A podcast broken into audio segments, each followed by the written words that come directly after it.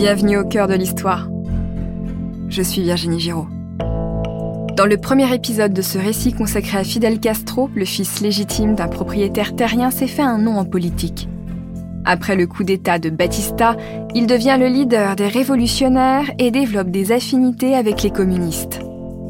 Le 1er janvier 1959, il libère Cuba du joug de Batista, mais ce n'est que le début de la révolution. Rejeté par les États-Unis, Castro se tourne vers l'URSS. Cuba devient ainsi l'épicentre de la guerre froide. Épisode 2 Le leader Maximo.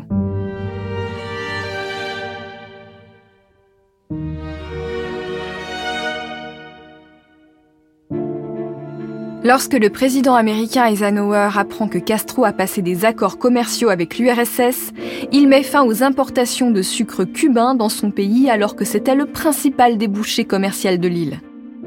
En réponse, Castro réquisitionne et nationalise les entreprises sucrières américaines sur son territoire. Il poursuit la nationalisation avec le secteur de l'énergie, les compagnies de téléphone et les grandes plantations de canne à sucre. Cette dernière mesure lui permet de lancer une réforme agraire de redistribution des terres. Sur le papier, c'est une réforme de justice sociale. Dans les faits, les terres sont redistribuées n'importe comment et les postes sont mal attribués. Cela va lourdement impacter la productivité à la baisse dans un pays qui n'a déjà pas grand-chose. Mais le peuple est heureux. En grande partie grâce aux capitaux russes, Castro rénove le système éducatif et crée 10 000 nouvelles classes. Le système de santé est aussi amélioré. L'hôpital de la Havane devient l'un des meilleurs du monde, et c'est vrai que les médecins sont bien formés. Mais personne ne voit encore que le matériel médical est vétuste et que les stocks de médicaments sont au plus bas. Évidemment, vous vous doutez bien que les Américains ne vont pas rester sans rien faire face à cette situation. Pour punir Cuba d'avoir nationalisé de force ses entreprises, ils décrètent l'embargo commercial et financier. Cette mesure asphyxie l'économie cubaine. Pour que l'embargo soit efficace, les USA promettent de ne plus faire de commerce avec les pays qui resteraient en affaires avec cette île. Maintenant, l'oncle Sam n'a qu'une obsession, faire tomber Castro. En 1961, John Fitzgerald Kennedy est élu président des États-Unis. Il décide de poursuivre la politique d'Eisenhower en armant les opposants de Castro réfugiés aux États-Unis et permet à ses militaires de les former. Le 17 avril 1961, 1400 anticastristes débarquent dans la baie des Cochons au sud de l'île de Cuba. Malgré la formation et les armes de la CIA, les rebelles de la brigade d'assaut 2506 sont écrasés en 48 heures. C'est une humiliation pour Kennedy et une victoire pour Castro qui resserre encore ses liens avec l'URSS. Depuis, l'épisode de la baie des cochons est entré dans nos livres d'histoire. Si Castro jubile, le peuple commence à serrer les dents. Le leader Maximo s'avère autoritaire, favorable à la censure, et n'a aucun scrupule à éliminer ses opposants politiques. Beaucoup de Cubains décident d'émigrer illégalement en Floride qui n'est qu'à 150 km de chez eux. Mais le pire est encore à venir, et cette fois, il n'y a pas que les Cubains qui trembleront.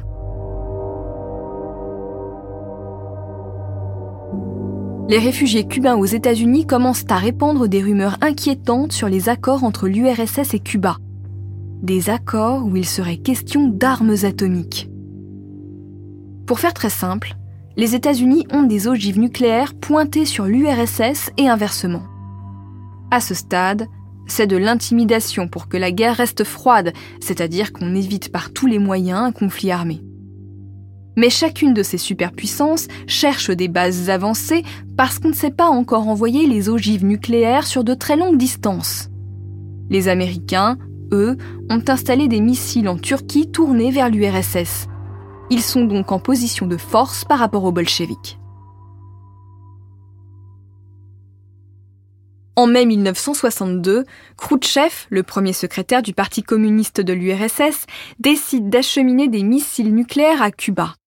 Cette décision tient au fait qu'il croit Kennedy faible à cause de l'épisode de la baie des cochons. Pour lui, c'est le moment d'avancer ses pions en Occident.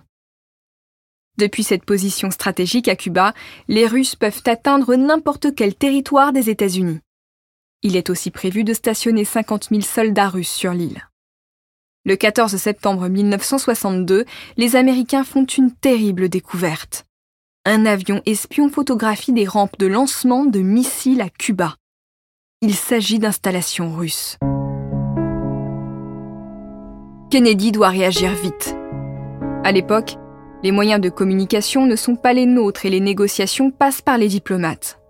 C'est trop lent en situation de crise. Kennedy décide donc de faire un discours à la télévision. Il explique qu'il va établir une quarantaine pour empêcher les bateaux soviétiques chargés d'armes d'accoster à Cuba. Une quarantaine, vous avez bien entendu. C'est pas le bon terme, mais Kennedy joue volontairement sur les mots pour montrer qu'il n'entre pas dans une logique de va-t-en-guerre.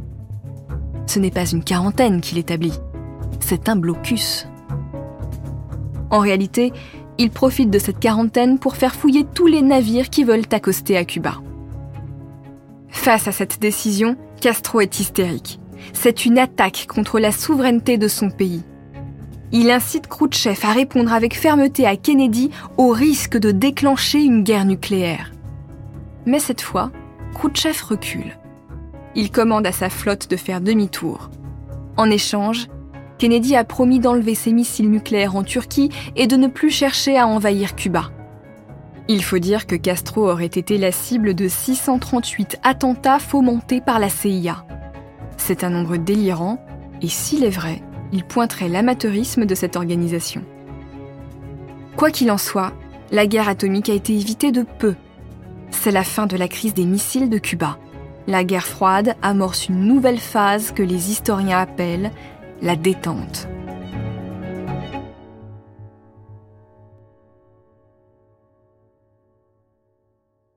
Cette crise a fait prendre conscience aux États-Unis et aux Soviétiques que la communication était essentielle pour éviter une guerre nucléaire. L'année suivante, en 1963, le téléphone rouge est installé entre la Maison Blanche et le Kremlin. Il s'agit d'une ligne directe entre les deux superpuissances. De son côté, Castro ne décolère pas. Kennedy et Khrouchtchev se sont entendus sans lui. Face au micro des journalistes, il tient des discours enflammés. Il exhorte les Cubains à ne pas se laisser asservir. Patria o muerte. La patrie ou la mort. Et les Cubains acceptent de se serrer la ceinture. L'embargo se poursuit et le pays se tient à. Et pourtant, Fidel Castro, en roi de la communication, continue à chercher à séduire les élites occidentales de gauche. Les Français n'y coupent pas.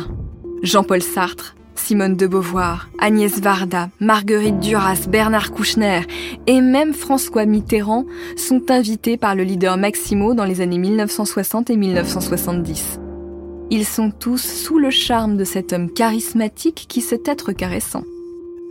Pendant sa tournée de l'île avec lui, Sartre entrevoit la vraie nature de Castro, son tempérament colérique sous le masque affable, son autoritarisme quand il parle de justice sociale, et finalement une certaine incompétence dissimulée sous le vernis de l'idéologie. Mais il ne dit rien pendant dix ans. Sartre s'indignera seulement en 1971 quand Castro fera arrêter le poète Héberto Padilla pour avoir osé critiquer le régime de la Havane dans ses poèmes.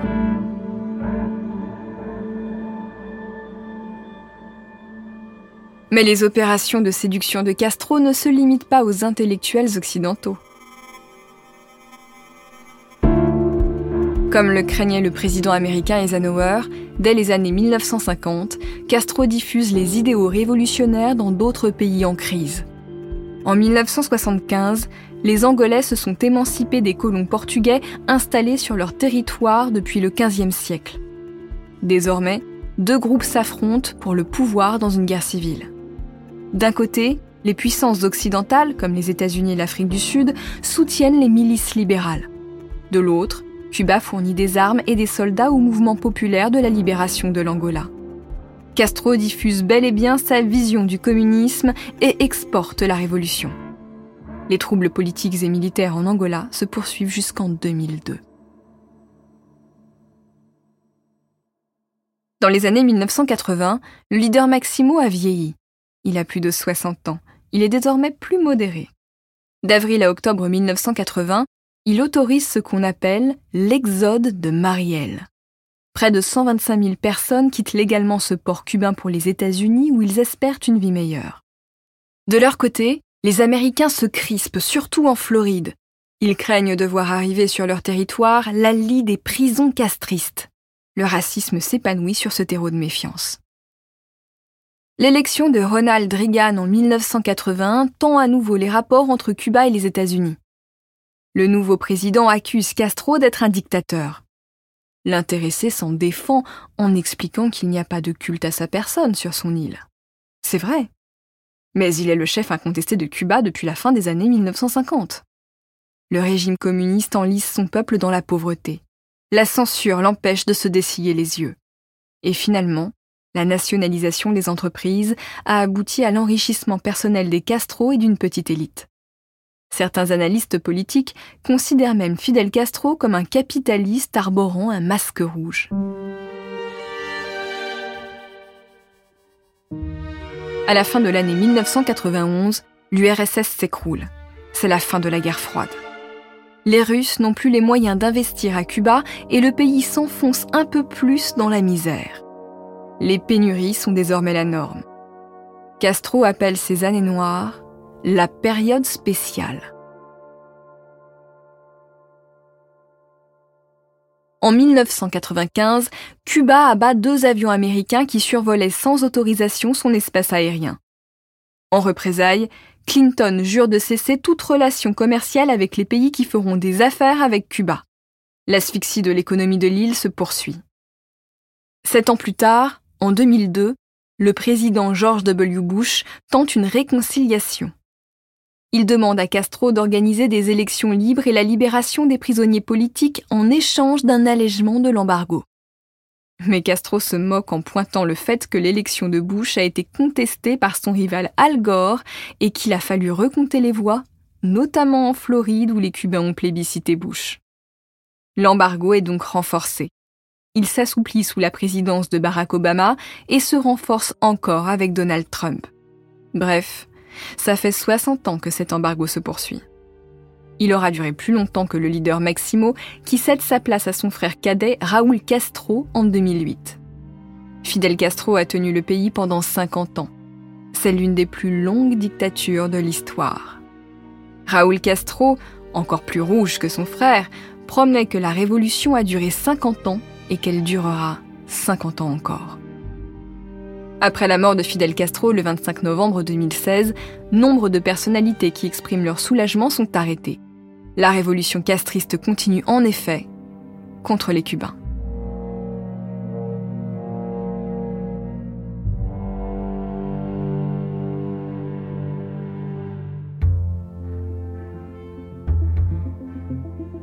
C'est la fin de ce récit consacré à Fidel Castro qui a laissé son empreinte dans nos livres d'histoire. Merci de l'avoir écouté. Au cœur de l'histoire est un podcast original Europain Studio. À la production, Camille Bichler. À la réalisation, Clément Ibrahim. À la direction artistique, Julien Tarot et Adèle Imbert. À la diffusion et à la communication, Kelly Decroix et Romain Vintillas. Et quant à moi, la plume et la voix d'Au cœur de l'histoire, je vous donne rendez-vous sur votre plateforme d'écoute préférée. À très bientôt.